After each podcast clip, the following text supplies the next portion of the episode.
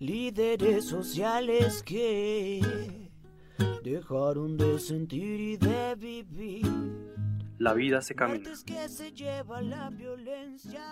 La defensa de quienes ejercen representación de sus comunidades, de quienes defienden las causas, los asuntos de su entorno y, y nosotros tenemos que salir hoy a rechazar lo que son las muertes ya sistemáticas de miles de personas que son asesinadas anónimamente por fuerzas oscuras que no son identificadas.